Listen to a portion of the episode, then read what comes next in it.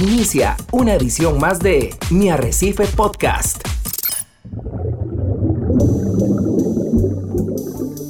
Usted está a punto de sumergirse en los misterios de nuestros océanos y en el fascinante mundo de los acuarios marinos. Esto es Acuariofilia Marina, un mundo marino en la radio gracias a la Asociación Costarricense de Acuariofilia Marina, una organización sin fines de lucro comprometida con el acuarismo responsable y profesional. Muy buenos días, amigo y amiga que nos escucha por la frecuencia de Radio Monumental. Está usted en sintonía de Acuariofilia Marina. Abandonamos el primer semestre del año se nos ha ido volando este año 2021, gracias a Dios y por dicha. A ver si acaso empezamos el 2022 con nuevas condiciones económicas de salud sanitarias para nuestra querida Costa Rica. Muchas gracias por estar acompañándonos. Como siempre es nuestra promesa, trataremos de entregarles un programa que sea de entretenimiento para ustedes o que sea de aprendizaje. Muy buenos días también a mi compañero de faenas en Acuariofilia Marina, don Ricardo Calvo.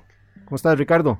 ¿Qué tal? Eh, buenos días, eh, don Hernán. Muy buenos días a todos los amigos oyentes de Radio Monumental. Nos encontramos en el costado suroeste del puente Juan Pablo II, aquí en La Uruca, ya disfrutando de un cafecito en esta mañana de sábado y agradeciéndole a usted que nos abre la puerta de su lugar de trabajo, de su automóvil, de su casa. Gracias por acompañarnos en esta mañana de sábado en Acuariofilia Marina, un programa de la Asociación Costarricense de Acuaristas Marinos y hoy acompañados en el Control Master Monumental con Javier Castillo. Hoy tenemos un programa muy especial, don Hernán. Déjeme decirle, don Hernán, que eh, como lo decía usted, nosotros siempre tratamos de hacer esa, esa promesa realidad, de traerles un programa variado, diferente, a veces con polémica, a veces con intercambio de opiniones, a veces muy orientado también a la familia y a la comunidad en general y no necesariamente solamente a la gente que pues participa de este hobby tan hermoso que tenemos. El programa pasado tuvimos eh, pues muchos comentarios en redes sociales, la gente interactuó con nosotros. Me gustaría invitarle a usted, amigo y amiga que nos escucha a través de 93.5 de la frecuencia modulada, a que nos diga en el Facebook de nuestra asociación. Usted nos puede encontrar como Azocam CR en el Facebook de nuestra asociación, en la foto que acabamos de subir, ya reportándoles a ustedes que estábamos listos acá en cabina, de dónde nos escucha. Eh, salúdenos para poderles saludar también en redes sociales. Será un placer interactuar y, seguir comunicándonos con todos ustedes. Así que, don Hernán, el plato está servido. Hoy tenemos un programa muy interesante. Así es, Ricardo. Y también quiero aprovechar que mandabas ese agradecimiento de sintonía porque vieras que no solo costarricenses nos están escuchando, así que también un gran abrazo a, los, a las diferentes comunidades de acuaristas marinos que están en Sudamérica, Centroamérica y en España que ya nos han comentado que no se pierden el programa y si se lo pierden, saben que pueden ir al sitio web de la asociación y escuchar los podcasts que siempre tratamos de tener al día para que no se vayan a perder un solo episodio de Acuariofilia Marina. Hoy nos acompañan el señor Gerardo Sánchez y el señor Filip Karoliski, ambos compañeros de la asociación y con el cual queremos darle una continuidad al programa anterior, Ricardo, habíamos hablado de cuáles son como las características que debe tener todo acuarista marino para disfrutar de este eh, pasatiempo, ¿verdad? En esta eh, mañana queremos trabajar otro elemento un poquito cercano y es cuáles son los aditivos, los suministros y las herramientas que no nos pueden faltar para realizar la acuariofilia marina por supuesto que más allá de lo obvio, porque si estás en acuariofilia marina, pues vas a pensar en el acuario, vas a pensar en las luces, pero hay cosas que uno siempre debe tener a mano sí o sí. Y esos son parte de los aditivos, suministros y herramientas que hoy queremos conversarles. Y es que mucha gente, don Hernán, eh, cuando entra a este hobby no se imagina que alrededor de ese vidrio, esa pecera, esos seres vivos que usted coloca en ese vidrio eh, lleno de agua, ya sea dulce o agua salada, hay muchas herramientas, suministros, aditivos, productos necesarios para poderle dar calidad de vida. Y ahí es donde calidad de vida a los seres vivos que vamos a tener y a tener un acuario bien sano. Y ahí es donde se pone interesante la conversación, porque a lo mejor lo que vos pensás, don Hernán, que es necesario tener como acuarista, a lo mejor muchas de esas eh, eh, artículos que vas a, compartir con nosotros son parecidos a los que yo tengo o a lo mejor son diferentes porque yo considero que tiene que, tiene que haber otro tipo de elementos. Pero, ¿qué le parece si arrancamos calentando con los invitados? Así es, ya están eh, presentados, que se echen al agua. Que se echen al agua. Buenos días, don, don Gerard. Un placer saludarlo. Como siempre, don Ricardo, para mí es un placer y don Hernán poder estar en el programa, poder compartir con ustedes y también, no solamente con aquí, con los compañeros en cabina, sino también con usted que nos escucha. Como decía don Ricardo, ahora en la casa, en el carro, tal vez está haciendo mantenimientos en la pecera, quizás haciendo un cambio de agua y está regalándonos eh, un ratito, un espacio en su casa y eso uno lo agradece muchísimo porque hace crecer este hobby, hace crecer también el, el canal, sea como sea la, la emisora y también el programa. Muchas gracias. Así es, Gerardo también. Y hoy vamos a también a saludar a, a Filip. No solamente es parte de la asociación, sino un admirador de las bicicletas, un experto completo de las bicicletas, me imagino. ¿Cómo se combinará el hobby de las bicicletas con, el acuarismo? Interesante. Ah, hay buenos días. cosas, este, don Ricardo, que se combinan. Muy buenos días aquí. Este, muchas gracias por eh, permitirme estar aquí en cabina con ustedes un sábado más esta mañana este, y principalmente poder compartir con los este, teleoyentes, eh, compartirles un poco de conocimiento, de experiencias que uno ha tenido, eh, principalmente para que no este, cometan errores y chascos, más ahora que está costando tanto conseguir peces, este, y ahí es una lástima cuando suceden errores o así, que, que uno pierde estos seres tan bonitos que hoy por hoy se han vuelto tan difíciles de conseguir. Sí, así es, eh, Filip. Bueno, compañeros, ¿qué les parece, Gerardo? Si empezamos con usted, cuéntanos, eh, Gerardo, desde tu perspectiva, ¿cuáles son esa, esa lista de top 10 aditivos, productos, etcétera, que vos considerás que son muy necesarios en un acuarismo? Bueno, em, voy a tocar el tema de los macroelementos o una parte de los macros. Y creo que todo acuarista debería tener eh, cloruro de calcio, cloruro de magnesio y un aditivo que incremente la alcalinidad.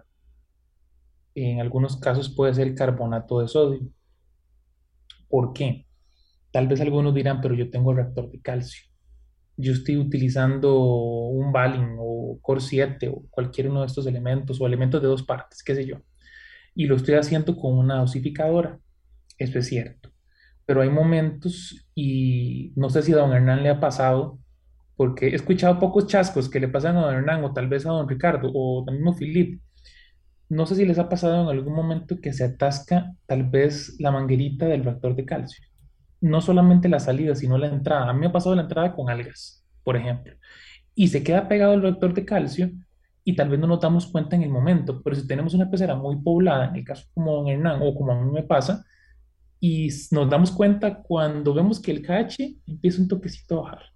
Cuando eso pasa, por ejemplo, yo que utilizo Core 7, ajusto con carbonato eh, de sodio, bicarbonato de sodio. Y lo mismo con el cloruro de calcio. Entonces yo siento que todos, independientemente si utilizamos, por ejemplo, Valin, etcétera, deberíamos de tener estos tres elementos en casa, bueno, realmente son compuestos, en la casa para poder hacer ajustes cuando nos pasa eso.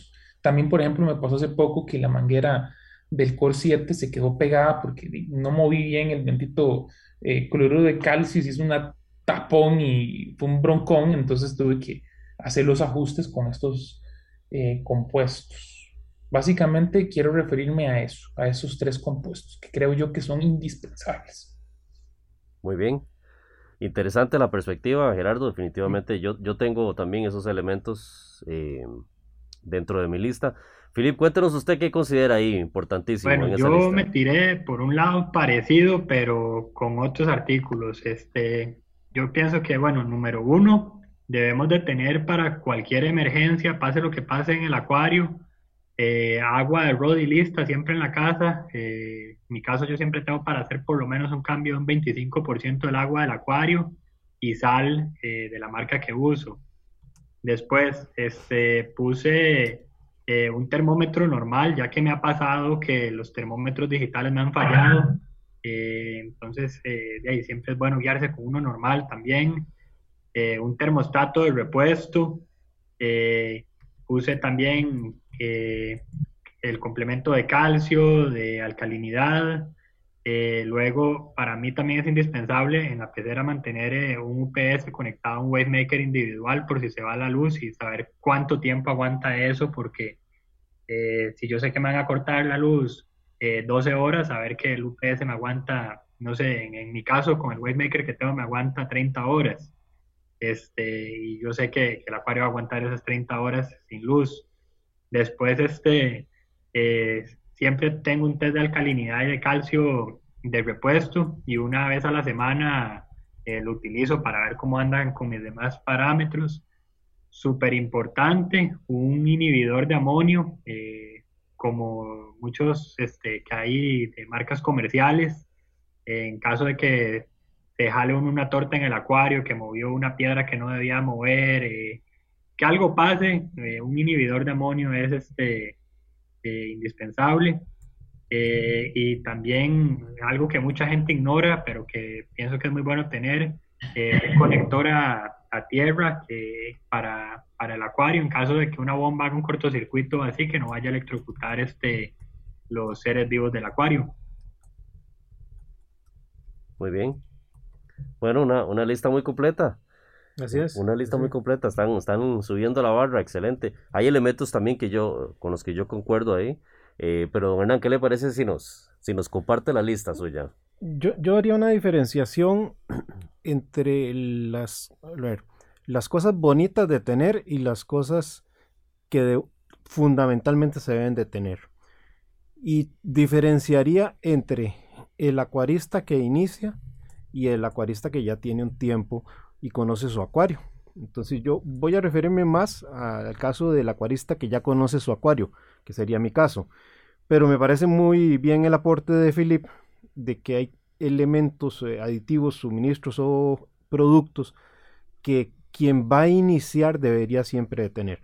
Yo no tengo, por ejemplo, un eh, test kit eh, para estar midiendo nitritos y, y amoníaco, porque ya el acuario mío es maduro y no, no tengo necesidad.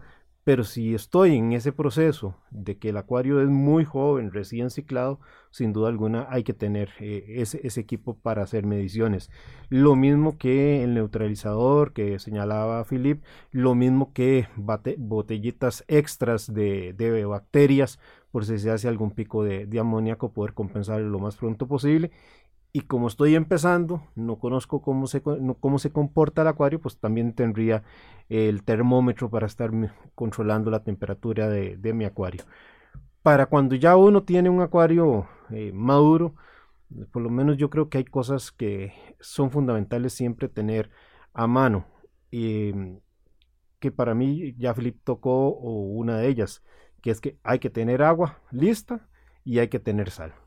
Uno nunca sabe en qué momento se presenta la urgencia de un cambio de emergencia y resulta que es domingo 5 de la tarde y no hay una sola tienda abierta a esa hora y no te puedes dar el lujo de esperarte hasta el día siguiente.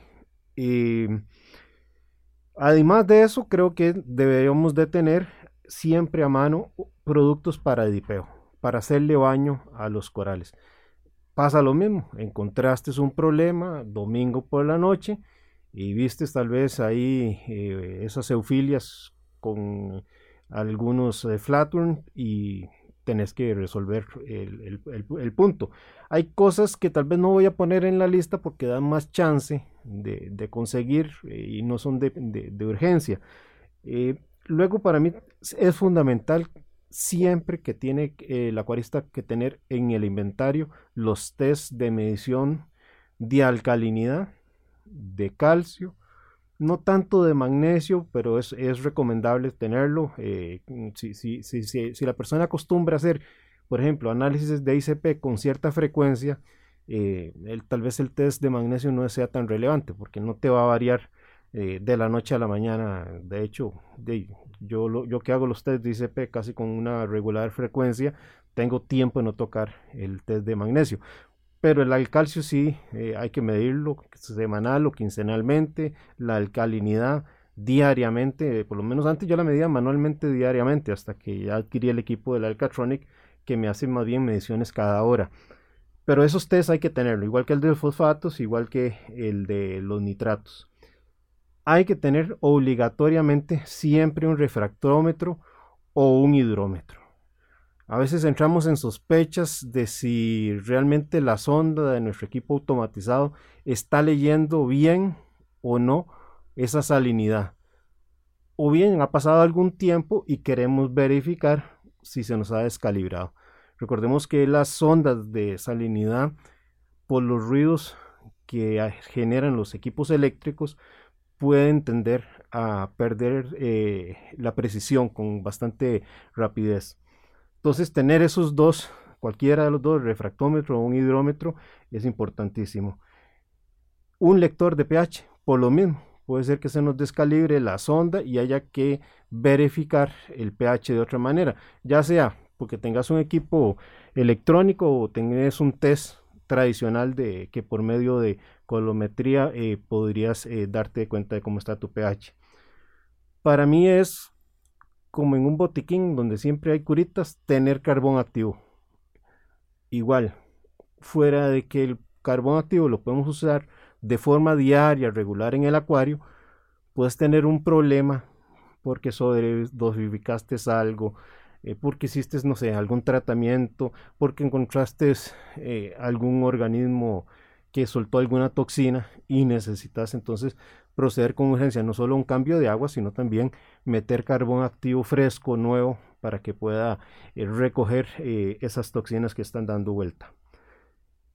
Dentro de las herramientas, creo que es importante tener herramientas para hacer fracs, em, tijeras, la pasta, la goma, eh, plugs y metería ahí el yodo para desinfección. No necesariamente porque tengamos que cortar los corales porque están muy grandes o porque se están agrediendo unos con otros. Pero cuántas veces no nos ha pasado que tal vez un caracol, un pez pasa y quiebra uno de los corales o lo desprendió de donde estaba pegado y se nos cae a la arena, entonces ya comenzamos a tener la preocupación de que se pueda quemar, no tenemos tal vez el, la, la tarimita donde ponemos el, el, rack para poner los, los, los, ¿verdad? Entonces creo que hay que tener ciertas herramientas mínimas para eh, hacer el fragueo de corales. Por supuesto que siempre tener las tenazas, siempre sabemos que se nos pueden caer un coral ahí o se nos cae algo al, fondo del acuario y hay que sacarlo. Lo mismo que el equipo para limpiar los imanes, para limpiar el cristal. Eh, parte de lo que siempre vamos a ocupar. En mi caso, tengo siempre una bomba de retorno de, backup. Ya sea que se dañe, se queme, por lo menos saber que uno tiene un backup de la, de la parte que es más importante en el acuario, que sería para mí una de las de la bomba de retorno. Aunque uno se la podría jugar con los Wavemaker. Pero bueno, eh, si, si, el presupuesto lo permite, yo creo que no está de más tener una bomba. O si la sustituiste, dejarse esa vieja para una emergencia y por supuesto darle mantenimiento para que a la hora de la verdad pues esté funcionando. Y también para mí es indispensable tener el acuario cuarentena. Eso es eh, para mí obligatorio. Eh, te emocionaste, compraste un pez, encontraste una plaga y hay que tener ese acuario de, cuarentena. Y de los elementos, mm, mm, me voy con Gerardo con la necesidad de tener siempre el, carbonato, eh, porque si hay que hacer algún ajuste de alcalinidad, para mí la alcalinidad es de los elementos eh, importantes. Entonces, uno no debería darse el chance de que en una emergencia se esté cayendo la alcalinidad y la tienda esté cerrada y hasta el día siguiente ojalá tenés eh, pensado que no puedes faltar al trabajo o tenés una cita médica y hasta el final de la tarde puedes llegar a resolver el problema y eso podría ser muy grave. Sí, don me, me, parece muy interesante cuando compartías la, lista, antes inclusive de, de, compartirla, decías dos escenarios que me pareció muy interesante, me hicieron reflexionar bastante y me recordaban a ese acuarista que iniciaba, donde llega a una tienda de acuario y adquiere su, su vidrio, su pecera, eh, un poquito ahí de sustrato, de arena, unos peces. Eh, ¿qué, ¿Cómo se le hace para recomendarle a ese, a ese nuevo acuarista y no abrumarlo con tanta cosa que estamos mencionando en estas listas. Y creo que lo decías, eh, señalaste dos o tres elementos al principio ¿no? donde uno le dice, váyase con esto que es el principio, pero conforme usted va a ir madurando en su conocimiento, madurando también, va a necesitar otras cosas, y ya lo decías, eh, a lo mejor no tenga que tener todos los tests al puro principio, pero sí va a tener definitivamente los de arranque, especialmente los de ciclado, digámoslo así. así Entonces son escenarios eh, interesantes. Y, y cómo... Porque tal vez, digamos, el, ese acuarista que inicia Ricardo no tiene colonias de coral. De hecho, probablemente ni parta metiendo corales. Entonces, la oscilación que tal vez va a encontrar en el consumo, bueno, imagínate que ni siquiera alga calcárea va a estar apenas formándose. Entonces, realmente el consumo que va a haber del calcio, del magnesio y de los carbonatos eh, van a ser muy bajos y probablemente por un tiempo se va a sostener muy bien con los cambios regulares de agua, que yo siempre digo, entre más joven es el acuario, mayor frecuencia en el cambio de agua. Es decir, si estás empezando, adopta la religiosidad de tener cambios eh, semanales. Y conforme el acuario se haciendo un poquito menos joven, más viejo, muévase hacia cambios de agua quincenales o mensuales. Entonces, desde esa perspectiva, no hay necesidad de hacer una inversión inicial, tal vez por un juego de, test que te midan calcio, eh, la alcalinidad y el magnesio. Pero sí va a ser fundamental que tengas los test para medir nitritos amoníaco. Sí, sí, sí, eso me parece muy interesante. Y también, eh, compañeros eh, Gerardo y Filip, si es un acuarista que decide solamente tener peces, que es una persona que no, no, se interesa en tener corales, por ejemplo, a lo mejor esas necesidades o esa lista que ustedes construyan tiende a ser un poquito diferente. Don Ricardo, yo sí les voy a comentar algo. Siento que cuando el acuarista o el futuro acuarista me escucha a mí, a don Ricardo, a, bueno, a don Hernán y a Filip decir todas estas listas, la gente se abruma o puede abrumarse. Pero sí es bueno que entre en una realidad de las cosas que van a llegar a necesitar de acuerdo al norte que establezcan para el acuario. Yo sí hubiera agradecido que alguien me ayudara en, es cierto, la lectura y demás, eso es indispensable hacerlo, pero que alguien me ayudara, tal vez al principio y me dijera, vea Gerardo, no se le ocurre comprar ese skimmer, que ese skimmer Viacqua para su pecera, su primer pecera de 300 galones, eso no le va a servir. Mejor piense en comprar uno un poquito más grande, por si en un momento se, se pasa de pecera. Ve ese reactor de calcio, mejor no. Ese es muy chiquitito, le va a estar apenas. Em, o le pregunte, mira, ¿usted piensa agrandar el acuario? Sí, tal vez en un futuro. Bueno, entonces compra algo más grande.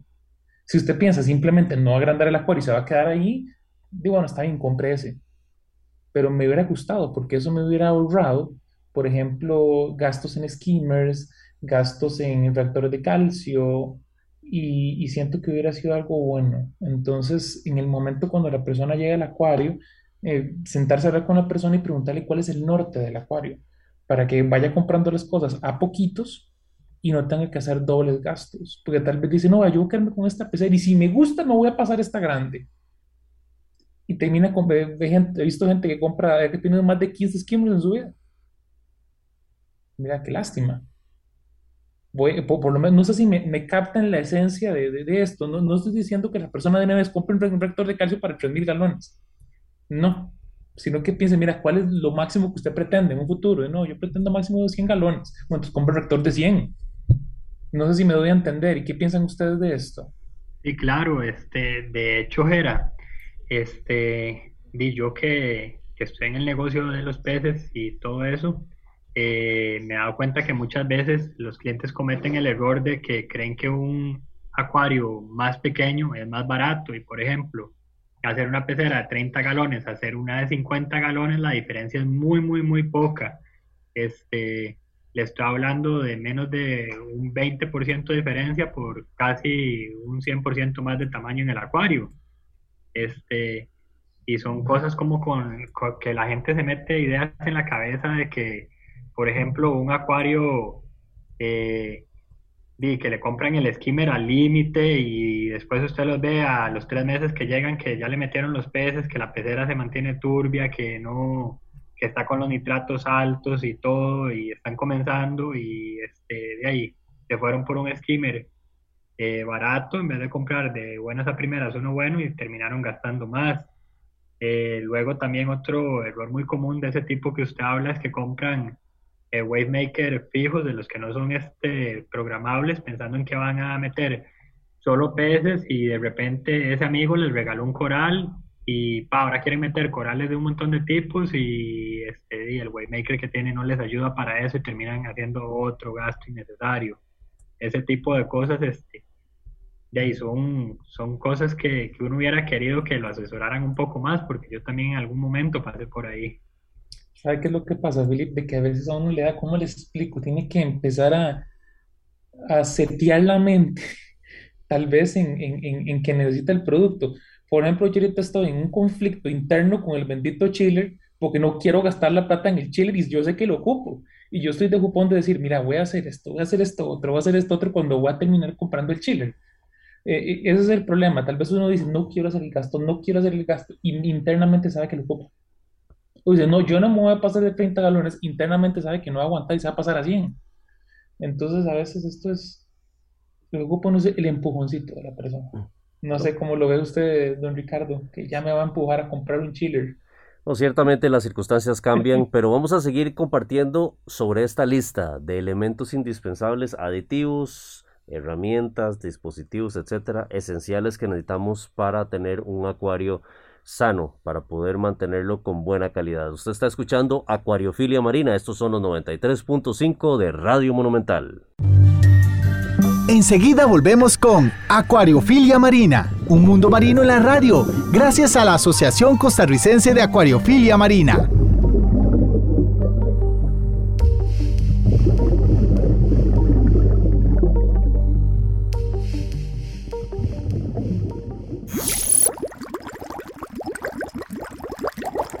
Mi Arrecife Podcast.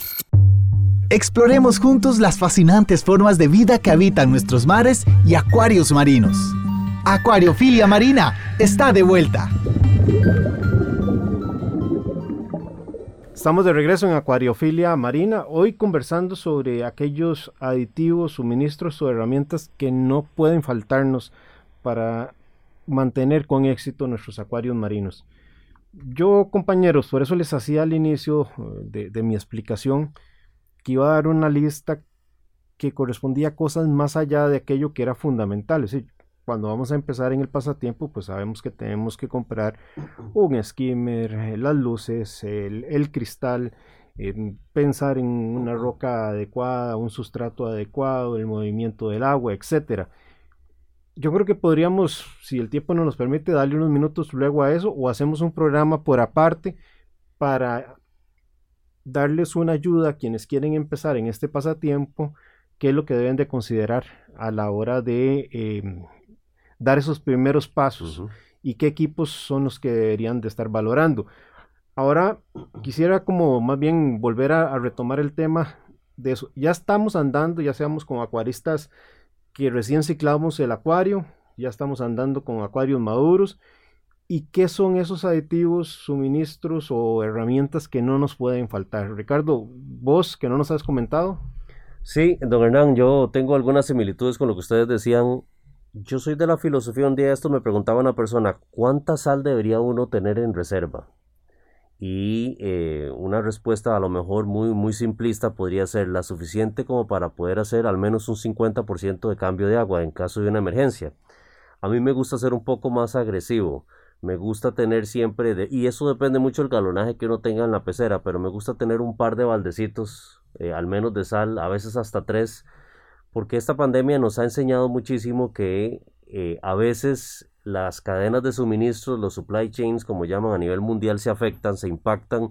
Y si tenemos por alguna razón un problema en alguno de nuestros puertos, la posibilidad de poder tener producto eh, al alcance de la mano del día siguiente en una tienda tiende a limitarse. Entonces uno a lo mejor tiene que tomar sus previsiones, pero eso es otro programa completo que podríamos hablar de eso. Yo, a mí me gusta tener el eh, Rodi para hacerle al menos un 35-40% de, de cambio de, agua. Concuerdo también con usted, don Hernán, eh, con los tests que debe tener uno. Eh, yo quiero dejarlo más genérico, a pesar de que podríamos bajar, como lo decía usted, si usted está empezando con los de nitritos, amonia, si usted ya es más avanzado, los tres elementos mayores, a lo mejor fosfatos, eh, nitratos, no todos ellos son tan urgentes como lo decía usted, eh, dependiendo de las circunstancias, pero definitivamente estoy de acuerdo en que alcalinidad y, calcio no deben de faltar. Eh, yo creo también que el monitoreo constante de los nutrientes es importante eh, a través de los fosfatos y nitratos, entonces eso creo importante. También creo importante tener alimento para los peces, a pesar de que este es un tema interesante porque eh, todos sabemos que los peces pueden pasar hasta días sin comer, sin ningún problema, o digamos sin que represente una amenaza real para su vida. Pero a mí que me gusta tener alimentos variados, yo creo que alimentos balanceados, eh, diferentes, que les aporten diferentes nutrientes o diferentes elementos, me gusta tenerlos. Te voy a proponer algo. Ajá. Entrémosle a un programa, tal vez de, de este sábado en 8, a hablar de nutrientes. Así es. Sí, me parece importante porque, porque los nutrientes siempre es un elemento en el que yo creo que no hay un solo acuarista que no haya batallado de una forma, de un extremo o del otro con los nutrientes. Porque qué buen reto es mantenerlos en línea, pero vamos a conversar en el próximo programa de eso. Creo también, eh, don Hernán, a mí me gusta tener eh, eh, productos como fitoplancton y zooplancton que, que me mantengan ahí una buena cadena alimenticia dentro del acuario ya usted conversó y Filip y Gerardo lo hacían a través de, los elementos mayores. Creo que también los elementos menores son importantes. A mí me gusta tener vitaminas para los peces para poder vitaminar el alimento que les doy. También definitivamente concuerdo en los medicamentos eh, y qué bueno es cuando uno, vea qué interesante, ¿verdad? Tiene el medicamento y se le vence. Y digo se le vence porque no lo usaste o a lo mejor no lo usaste eh, tan frecuentemente, ¿verdad? Porque hay una buena sanidad en, tus peces, en tus corales, etcétera, pero sí creo importante tener medicamentos a la mano por cualquier emergencia. Y eso va muy de la mano a lo que usted decía, la cuarentena, importantísimo. Hoy día tal vez existen mejores herramientas o, productos, Ricardo, para atender emergencias, pero digamos, yo que tengo un poquito ya de, rato en esto, eh, te puedo decir que en, en los primeros años de los 2000, la, variedad de productos para atender emergencias no era tan grande. Entonces, tal vez a uno le quedó la buena o mala maña, no sé, que cada quien lo califique. Pero yo me acuerdo haber perdido eufilias por no tener un yodo. De un momento a otro venías la jalea café, que de por sí ya significa todo un reto, pero te sentís más impotente cuando ni siquiera le puedes hacer un dipeo para tratar de rescatarla. Entonces, eh, yo creo que sí hay productos eh, que vos tenés que tener sí o sí. Y para mí, eh, digamos, quien hoy día siga la línea de Torch, de Hammers, de embriafilias, eufilias, todo eso. Todo eso debería de tener uno de los productos, el Prime que recientemente se estuvo anunciando para el combate de la jalea café o mínimo el yodo siempre tenemos que tener la posibilidad de reaccionar. Y yo creo que ahí sí tenemos que andar siempre adelante, porque estos eh, organismos, eh, al final de cuentas, es una inversión y qué doloroso ver que los has tenido por dos, tres o cuatro años y que se te puedan ir porque no pudiste reaccionar. Sí, sí, sí, ciertamente. Otro, otro aspecto que es similar a ese, don Hernán, es el de los dips eh, muchos de nosotros nos gusta tener corales en la pecera y constantemente o con cierta frecuencia estamos adquiriendo nuevas piezas. Eh, yo soy, no me caso con uno solo, para serle honesto, yo tengo un par que me gusta rotarlos dependiendo del tipo de, de amenaza que yo pueda sospechar de, los corales. Eh, entonces los considero importantes, los aminoácidos también los considero importantes a partir de los que los comencé a utilizar y ver la reacción de los mismos corales me gusta. Y definitivamente concuerdo con usted en las resinas. Eh, creo que son muy importantes, ya sea el carbón, si uno quiere tener carbón activo para poder combatir algún problema, alguna torta en el acuario, o este, el GFO, lo que uno utilice para reducir lo que son este, los nutrientes en el acuario, que será el tema del próximo programa. Pero hay algo, don Hernán, que tengo de último, como dicen, lo último, lo mejor, en lo que reflexiono y que no tengo, inclusive voy a confesar, que es cómo combate uno una situación extrema con la que algunos de nosotros a lo mejor alguna vez hemos tenido una pesadilla en el acuarismo. Y es una perforación en la pecera. ¿Qué hace uno un niño jugando cerca de la pecera, un golpe al vidrio eh, o una situación de resquebrajamiento del silicón que une los Ricardo, mínimo, y yo no lo tengo aquí en mi lista, yo tengo una piscina. pero tenés toda la razón del mundo, lo acaba de decir Gerardo ahora. Yo tengo ahí una piscina ah. de inflable de niño en cajita, nunca la he sacado y espero nunca sacarla. yo tampoco, ahí la tengo. Tengo una piscina, creo que son de 200 galones, redonda, la abrí para poder calcular y digo yo, bueno, yo calculo que aquí cabe todo. Eh, además de eso, tengo siempre agua eh, de Rodi preparada, específicamente la cantidad que ocupo para llenar la piscina. No la tengo con sal, pero tengo la sal. Si algo pasa, yo lleno el, tanque, hago el movimiento y el tanque tiene una entrada hacia la pecera y una desviación. Es la desviación que utilizaría esa es la llave que utilizaría para llenar esa piscina. Nunca he tocado esa llave, espero nunca tocarla. Espero nunca llenar esa piscina. Pero es importante tenerla. no vale tan caro, Yo he tenido pesadillas con esa situación, yo no sé ustedes, pero yo en algún momento he tenido una pesadilla de que, imagínense ustedes llegar a, no sé, a, veces uno que, se levanta en la noche al baño o hace alguna situación, va a la cocina, algo. y ¿Cuántos años tiene el acuario suyo, Ricardo? El mío tiene, el actual tiene como 4 o 5 años. Ok, y el de Gerardo es más reciente. El mío tiene 3 años, puede tener. Y el de Filipe Yo no sé cómo hace usted para dormir con 20 años. es por, eso les estaba preguntando. Este diciembre va para 21 años. Yo no sé cómo hace usted, don Hernán, para dormir. Y nunca le ha hecho un reforzamiento usted de nada, don Hernán. El, ahí es la silicona, todavía está con bastante flexibilidad, pero obviamente, Ricardo, de ahí, para la cantidad de colonias que hay ahí, sin duda alguna, eh, mi tema menor es el es que se le haga la grieta, eh, pues yo armo la piscina y todo ese cuento, pero no va a ser tarea fácil. Sacarla. ¿Qué has pensado para eso? Y vos lo metiste es como un fraxito de una pulgadita, pero luego sacar eso con los refuerzos que tiene en la parte superior, el acuario, que es la corona de vidrio, eh, de no va a ser fácil sacar esas colonias por ahí. ¿Sabe quién se enfrentó a una situación similar a esa? Don un buen amigo nosotros. ¿Ah, sí? Don Edward Müller, a quien le mandamos, por cierto, un caluroso abrazo y un saludo. ¿Y cuándo le pasó eso? A don Edward por un problema que tuvo en uno de los vidrios hace, eh, tal vez harán seis meses más o menos. Wow. Y le pasó una situación así, armó la piscina porque tenía su plan, pero usted lo dijo ya, ¿Qué, hace uno sacando colonias tan grandes? O el mismo Gerardo, con, el tamaño del acuario que tenía Edward o que tiene Edward y el tamaño del acuario que tiene Gerardo. Yo tengo una chispa para cortar vidrio, para cortar refuerzos. ¿En serio? Si tengo que cortar refuerzo, mejor quito el refuerzo o, o, daño el refuerzo, que al fin y al cabo no es muy valioso, no tiene mucho valor, y saco la pieza. Sí, lo que pasa es que la pieza, no, bueno, creo que no se, va a acomodar en la piscina, salvo que sea una piscina de esas que pones en el jardín ya gigante. No, no tanto Dependiendo hasta el tamaño. La altura no te va a dar, exacto. Y cuando le pongas el flujo de agua a mover esa agua, te, te va a salir toda. Bueno, a mí me pasó este hace poquito, les estoy hablando hace de un mes para acá. Eh, de, yo tenía en la tienda un cubo de esos de 32 galones que vienen con el vidrio con pliegues a los lados. Y estamos ahí en la tienda normal y en eso vemos un charco, este, y qué raro porque no sonó nada.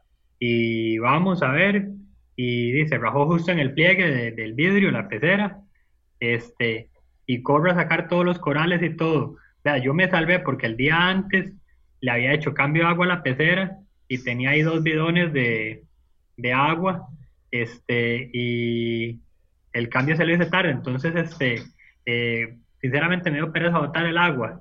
Entonces, este, de ahí quedaron y al día siguiente que ya los íbamos a botar, pasó eso y bueno, fue una salvada haber tenido esa agua porque ya los pude poner ahí, estabilizar todo y se los llevé a un muy buen amigo mío, por cierto, saludos a, a Diego también, este, miembro de la SOCAM. tiene ahorita todos mis corales. ¿No perdiste nada al final, Felipe? Perdí nada más un hammer que le dio eh, Brown Jelly, eh, imagino que por, por algún golpe o algo, pero fuera de eso, nada.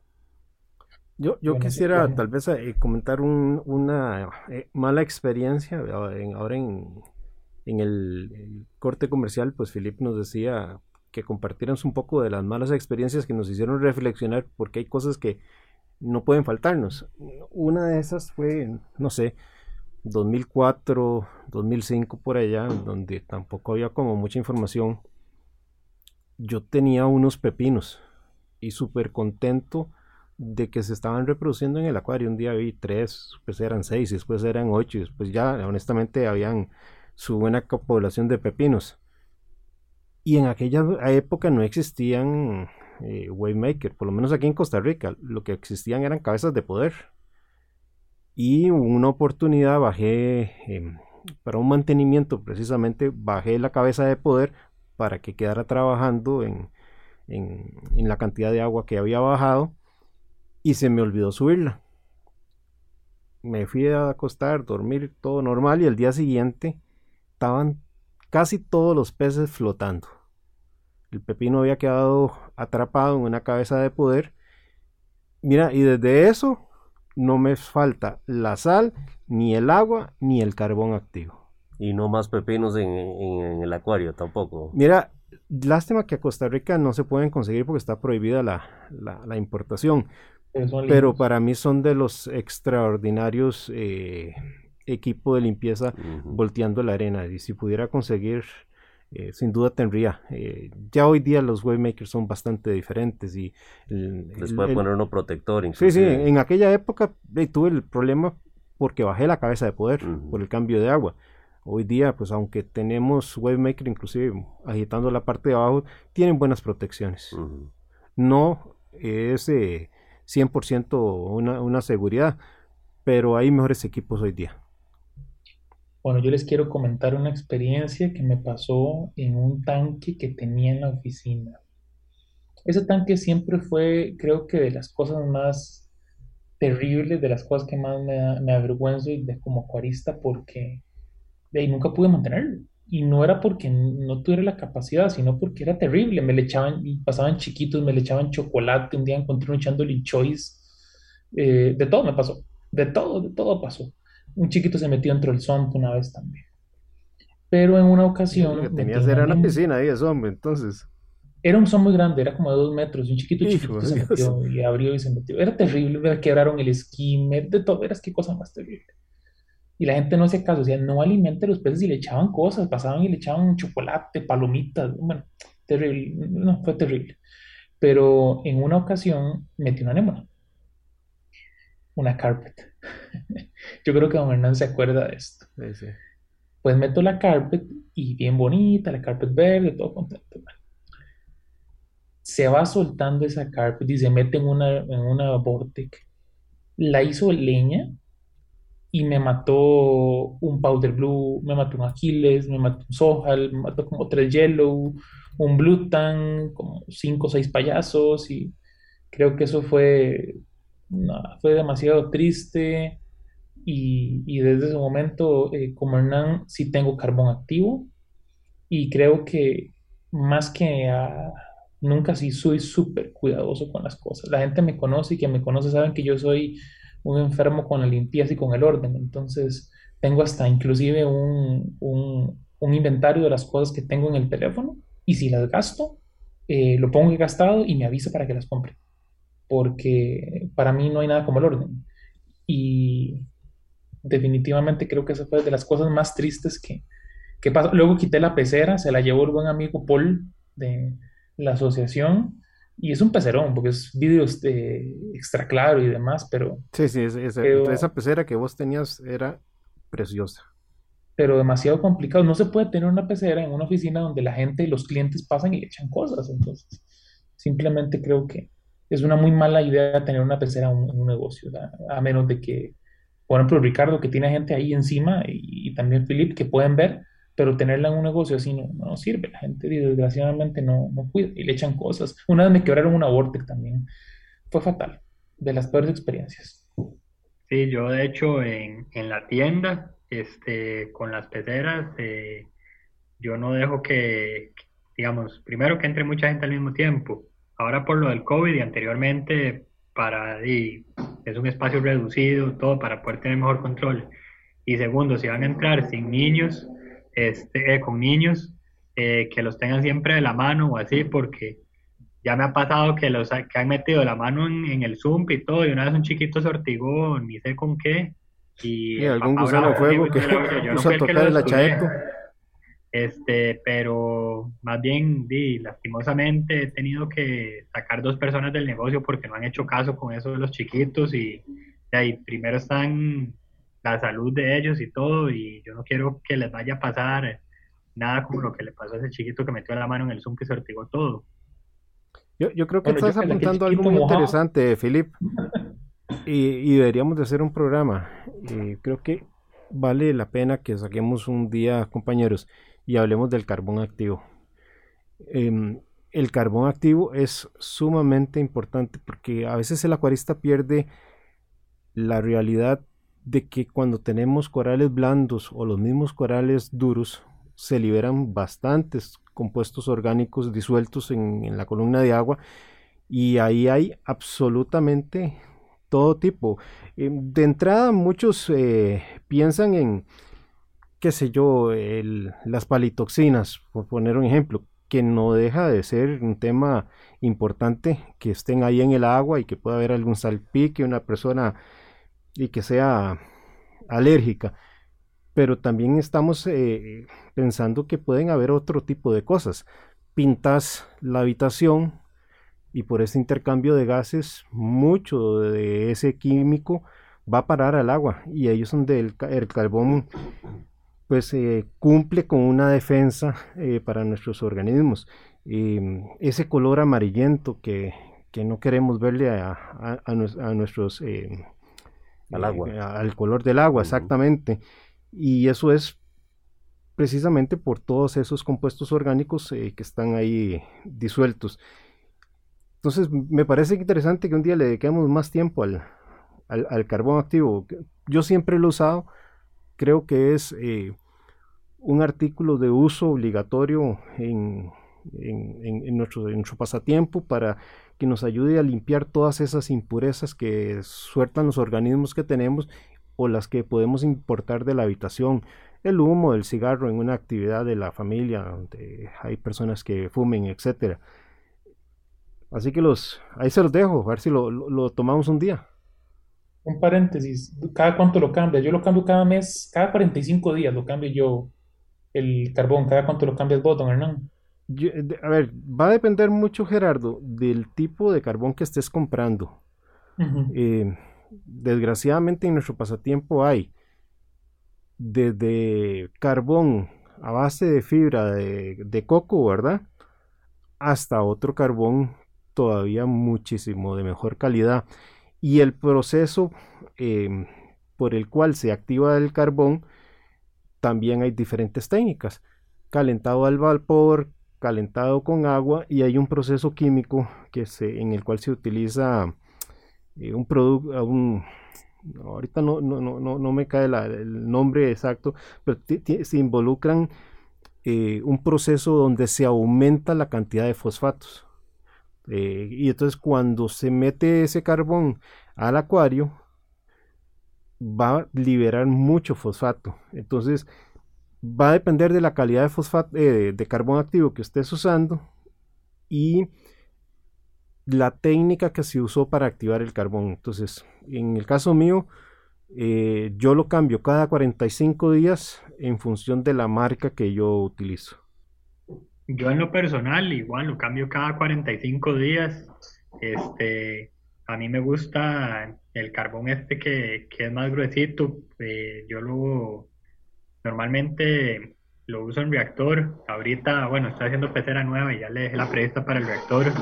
Este, porque se bate, se bate como menos. El que es muy, muy este, delgado, eh, con, el mínimo flujo de agua ya en el reactor me, me lo mueve y este, más bien eso puede ser perjudicial también ahí para que tengan en cuenta.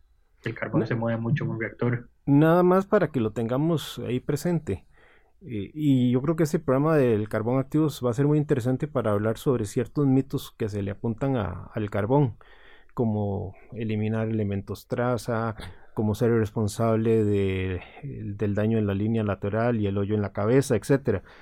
Em, de momento, lo que les quisiera tal vez adelantar para no dejar una mala sensación en cuanto al tema, es que propiamente no es el, el carbón en sí, el problema es en el caso de la enfermedad del hoyo de la cabeza y la línea lateral, eh, lo que se ha encontrado como evidencia es el polvo del carbón. Entonces es un problema del, acuarista en cuanto a la calidad de carbón que compra y segundo que no lo limpia antes de usarse y después que no se utiliza dentro de un reactor donde se encapsula también el, el carbón. Entonces hay, hay su técnica, su detalle que yo creo que amerita para un programa. Sí, así es, don Hernán. Bueno, interesante la lista que hemos compartido el día de hoy cada uno de nosotros y las perspectivas que hemos compartido. Eh, nos gana el tiempo como siempre, eh, don Hernán, Gerardo, Filip y amigos que nos escuchan.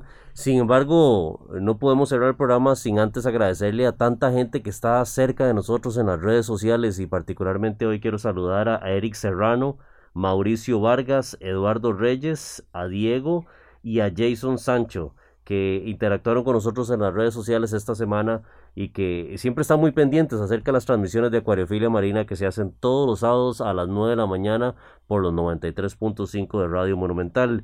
Y por supuesto, invitarlos a que nos escuche de hoy en 8 porque don Hernán vamos a tener un programa muy interesante donde vamos a hablar acerca de los nutrientes en los acuarios. Control de nutrientes. Control de nutrientes. Y Gerardo y Filip quedan cordialmente invitados también para que estén con nosotros la próxima semana, Dios primero, en un programa más de Acuariofilia Marina. Muchísimas gracias por ser parte de este espacio. Gracias por acompañarnos en esta mañana. Sigue en compañía de Radio Monumental, la radio de Costa Rica.